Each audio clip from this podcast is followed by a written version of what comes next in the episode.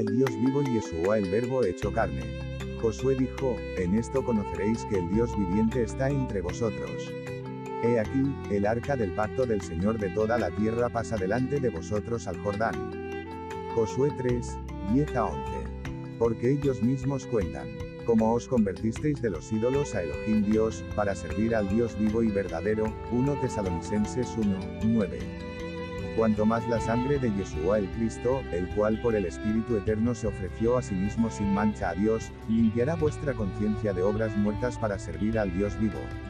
Hebreos 9, 14. Y acontecerá que en el lugar donde se les dijo, vosotros no sois mi pueblo, allí serán llamados hijos del Dios viviente. Romanos 9, 26. Vosotros sois carta de Yeshua el Cristo administrada por nosotros, escrita no con tinta, sino con el Espíritu del Dios vivo, no en tablas de piedra, sino en tablas escritas de corazones de carne. ¿Y qué acuerdo tiene el templo de Dios con los ídolos? Porque somos templo del Dios vivo. 2 Corintios 3, 3, 6, 16 porque con este fin trabajamos y nos esforzamos, porque tenemos nuestra esperanza puesta en el Dios vivo, que es el Salvador de todos los hombres, mayormente de los que creen. Primera de Timoteo 4, 10. Simón Pedro respondió y dijo, Tú Yeshua eres el Cristo, el Hijo del Dios viviente. Mateo 16, 16 para que sepas cómo deben conducirse los hombres en la casa de Dios, que es la iglesia del Dios vivo, columna y baluarte de la verdad. Primera de Timoteo 3, 15. Mas vosotros habéis venido al monte de Sión, y a la ciudad del Dios viviente, la Jerusalén celestial, y a innumerables huestes de ángeles. Mirad, hermanos, que no haya en ninguno de vosotros un corazón malo de incredulidad, apartándose del Dios vivo. Hebreos 12, 22 y 3, 12 sin intentar tocar en detalle todos estos pasajes, cada uno de los cuales trata de un aspecto diferente de la relación práctica con el Dios viviente, buscaremos reunir todo el asunto en una pequeña brújula y reducirlo a algo simple, aplicación directa y precisa. El Dios vivo el primer paso. En primer lugar reconocemos el hecho de que el Dios con quien tenemos que ver es un Dios vivo. Quizás eso no suene muy maravilloso, muy fresco, pero creo que en eso, como en todo lo demás, es posible despertar a la realización de un sentido del que hemos estado muy alejados. El Dios con quien tenemos que ver es un Dios vivo. Como indican estos pasajes, y como quizás la mayoría de nosotros haya tenido razones para saber, ese hecho tiene dos lados y transmite dos significados. Por un lado, es un hecho de infinito consuelo para los honestos de corazón. Para empezar, cuando nos volvemos a Él con sinceridad de corazón, quizás sea lo mejor saber que nos estamos volviendo a un Dios vivo y verdadero. De los tesalonicenses leemos que se apartaron de los ídolos, para servir a un Dios vivo y verdadero. El apóstol Pablo se gloriaba de lo que eso significaba entre aquellos creyentes, porque estas cartas a los tesalonicenses no son nada si no son cartas de vida y con ese pensamiento en mente solamente, y encontrará que palpitan con vida al tocar el Espíritu en la palabra profética.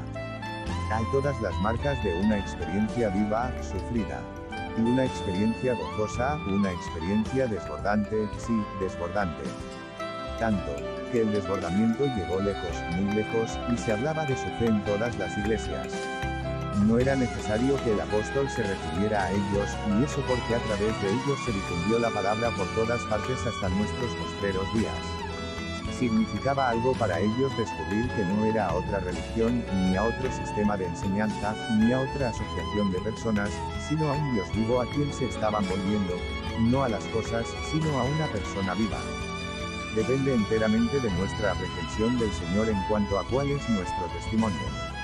Si nos volvemos a la enseñanza, a la tradición, a las interpretaciones, a las asociaciones humanas, al cristianismo, nos vamos a perder algo, pero si nos volvemos al Dios viviente, en la comprensión de que Él es el Dios viviente, vamos a venir a la vida. Todo va a ser vivir en nuestra experiencia desde el principio. No es innecesario decir algo así.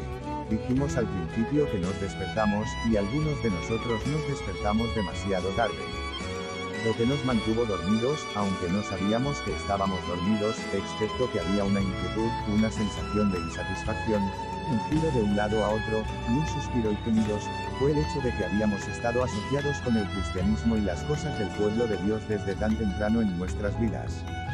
Nuestro cristianismo y nuestra relación con el Señor era algo a lo que fuimos introducidos en la infancia, y todo se había convertido en un asunto de un sistema de las cosas del Señor a nuestro alrededor, con el que estábamos bastante familiarizados. Nos habían enseñado muchas normas como rezar o orar, ir a las reuniones, etc. Un día nos despertamos al hecho de que este Dios era un Dios vivo. Habíamos estado asociados con él de una manera durante mucho tiempo. Perdóname por volver a un estado tan elemental, si es necesario pedir perdón, pues es posible que haya entre nosotros algunos cuya relación sea de ese tipo. Tal vez estés asociado con cosas relacionadas con el Señor, pero ¿qué pasa con esta cuestión de tu propio disfrute personal e interior del Dios viviente, de que Él sea realmente para ti una persona viviente? Debemos comenzar allí, y todo esto no es nada para ti a menos que el Espíritu Santo lo haya hecho real, o lo haga real, en tu experiencia. Sé que es un hecho cierto en la vida de muchos, que llega el día en que, aunque han estado asociados con las cosas del Señor durante mucho tiempo, de repente se dan cuenta de que el Señor es una persona viva. Eso contiene tanto para nosotros a medida que nos damos cuenta. Significa todo para nosotros desde todos los puntos de vista. Somos del Señor ahora.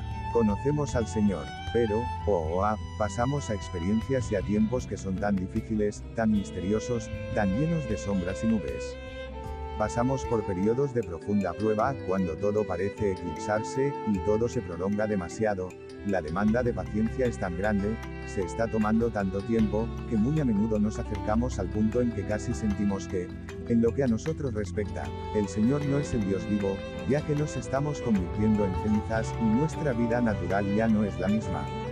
Sino la vida de Yeshua el Cristo es todo lo que tenemos y no hay nada que podamos relacionar aparte de él.